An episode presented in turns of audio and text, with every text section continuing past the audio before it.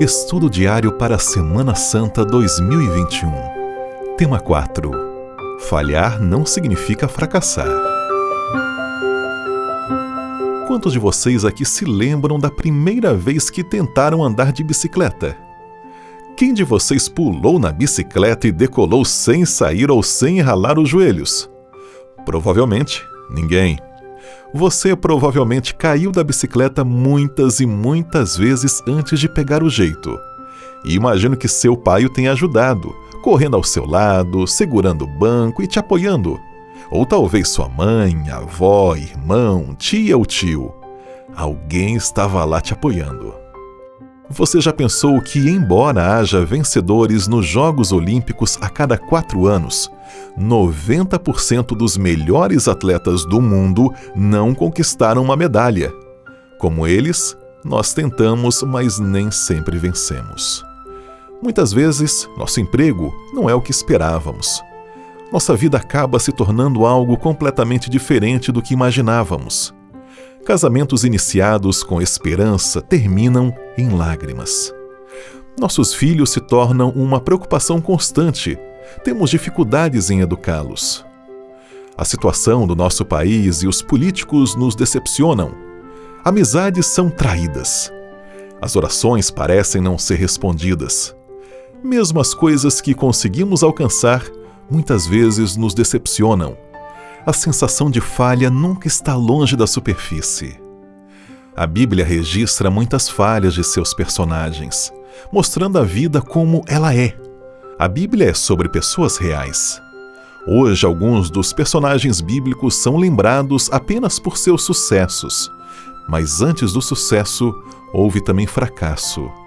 Um desses personagens era Pedro. Jesus foi traído por Judas e preso quando estavam no jardim do Getsemane. Em Lucas 22, 54 a 62, podemos analisar essa história. Primeiro, o fracasso não é fatal se reconhecermos que todos falham. Pedro negou seu mestre três vezes. Por que e como isso aconteceu?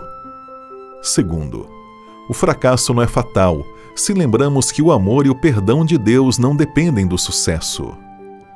Será que o olhar de Jesus era de tristeza e desapontamento?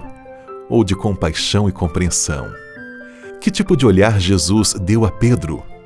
A Bíblia não nos diz, mas seja o que for, Pedro desmoronou depois. Ele saiu e chorou amargamente. Como aponta Ellen White, naquele suave semblante leu ele profunda piedade e tristeza. Nenhuma irritação, porém, se via ali à vista daquele rosto pálido e sofredor, daqueles trêmulos lábios, daquele olhar compassivo e cheio de perdão, penetrou-lhe a alma como uma seta. Despertou-se a consciência, ativou-se a memória, lembrou a advertência. Simão, eis que Satanás vos pediu para vos ir andar como trigo, mas eu roguei por ti, para que tua fé não desfaleça. Esse foi o ponto da vira. Esse foi o ponto de virada na vida de Pedro. Ele lembrou-se das palavras do Senhor, como lhe havia dito: Antes que o galo cante, você me negará três vezes. Terceiro, o fracasso não é fatal se aprendermos e crescermos com nossos fracassos.